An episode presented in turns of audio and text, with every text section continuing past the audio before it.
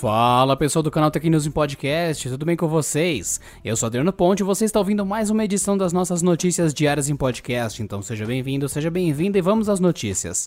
Nos Estados Unidos, um homem chamado Raven Terrell Parker está movendo seu segundo processo contra a Apple, exigindo uma indenização de quase 5 trilhões de reais. A alegação é que a empresa, entre aspas, roubou seu iPhone 7 após o aparelho ter sido deixado em uma Apple Store para reparos. O reclamante alega que seu aparelho era único, sendo o primeiro a trazer funções inéditas que mais tarde viriam a aparecer no iOS 12 e versões posteriores. No primeiro processo movido contra a empresa em maio de 2019, Parker pedia por quase 10 trilhões de reais de indenização.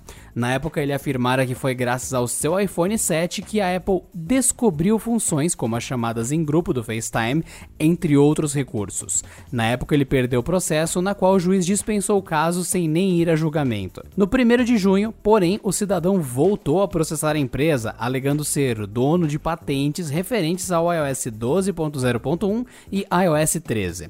Agora, Parker pede uma indenização de 1 trilhão de dólares, cerca de 4,9 9 trilhões de reais. Segundo ele, o valor serve para compensar hospitalização, gastos com viagem, estresse, humilhação, constrangimento e difamação de caráter. O segundo processo ainda não foi julgado e até o momento a Apple não se manifestou a respeito.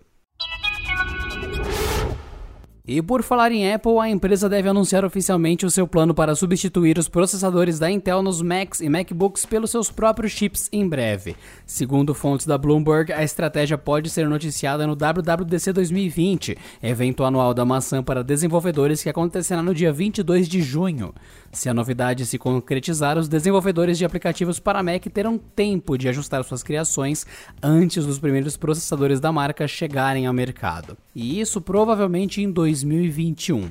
A mudança dos chips Intel nos computadores da maçã não é segredo para ninguém, já que a mesma estratégia foi usada nos iPhones e iPads. Aliás, é provável que os processadores usados pela Apple nos futuros MacBooks e iMacs sejam baseados nas mesmas tecnologias dos chips de dispositivos móveis e que são licenciados pela ARM.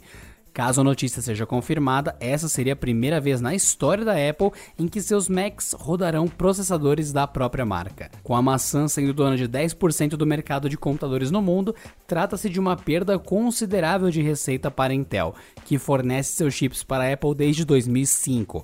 Mesmo assim, a empresa domina o setor de PCs com certa folga, ainda que veja a rival AMD ganhando espaço pouco a pouco. Need for Speed Heat esse será o primeiro título da Electronic Arts a oferecer suporte ao crossplay. Em outras palavras, será possível que usuários de PCs, por exemplo, disputem partidas contra usuários de videogames. Originalmente lançado em novembro de 2019 para PlayStation 4, Xbox One e PC, o jogo ganhou uma atualização que inaugura a capacidade de integrar consoles e computadores na mesma partida. Com esse update, temos uma nova aba dentro do jogo intitulada EA Friends, na qual estarão listados os seus amigos que são proprietários de uma cópia do jogo, independente da plataforma. Esse mesmo menu exibe amigos online em tempo real, ajustando-se para refletir quem entra e quem sai. Usando um comando específico, será possível convidar as pessoas para disputar uma corrida. Outros benefícios da atualização são uma série de ajustes de bugs variados.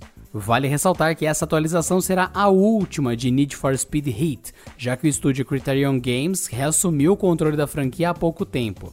Inclusive, eles já confirmaram que a próxima edição do game de corridas de rua está em produção e que ele será baseado no feedback recebido pela comunidade sobre os erros e acertos de Heat. A Contemporary Amperex Technology é uma empresa chinesa especializada no desenvolvimento de baterias e uma das principais fornecedoras de marcas, como Tesla e Volkswagen. E agora a empresa anunciou uma bateria que pode impulsionar consideravelmente a venda de carros elétricos nos próximos anos. Isso porque o componente pode durar até 16 anos e percorrer mais de 2 milhões de quilômetros. Isso equivale a circular o planeta por 50 vezes. Segundo Zheng Yukun, CEO da Contemporary, a companhia já está pronta para produzir essa nova bateria em larga escala e atender aos pedidos das montadoras. Além disso, o executivo afirmou que o componente custa cerca de 10% a mais que a média das baterias EV. No entanto, ele não revelou se já há compradores para o novo produto. A duração das baterias e a preocupação com a perda de força das mesmas, além dos custos de substituição, são os principais fatores que impedem uma adoção maior de carros elétricos pelos consumidores. Em 2019, a Tesla sinalizou que esperava colocar em produção uma bateria com capacidade de 1 milhão de quilômetros de operação. Já em maio, a General Motors disse que está se aproximando de uma tecnologia similar à da companhia chinesa. O Moto G7 Power finalmente começou a receber a atualização para o Android 10. E sim, a distribuição da nova versão começou pelo Brasil. Apesar do update para a atual versão do Android ter começado em maio para o Moto G7, o Moto G7 Power levou um pouco mais de tempo para ser atualizado. A atualização para o G7 Power tem a identificação QPO 30.52-29 e inclui o pacote de segurança de abril de 2020. Segundo a Motorola, a oferta do Android 10 para o celular está sendo feita aos poucos. A novidade começa a ser oferecida nove meses depois do lançamento do Android 10, o que indica que ter um Android puro já não significa receber atualizações do sistema operacional logo após a sua disponibilização. Pelo menos não no caso da Motorola. Para instalar a nova versão, confira se o aparelho está com a bateria carregada e conectado a uma rede Wi-Fi. Dessa forma, você evita o uso da franquia de dados da operadora. A seguir, abra o aplicativo Configurações, selecione a opção Sistema e basta tocar em Atualização de Sistema. Pronto. E por hoje é só, pessoal. Nos falamos na próxima edição do canal Tech News em Podcast, então se cuidem e até lá! Este episódio contou com a apresentação de Adriano Ponte, roteiro de Rui Maciel, edição de Mari Capetinga e editoria-chefe de Camila Rinaldi.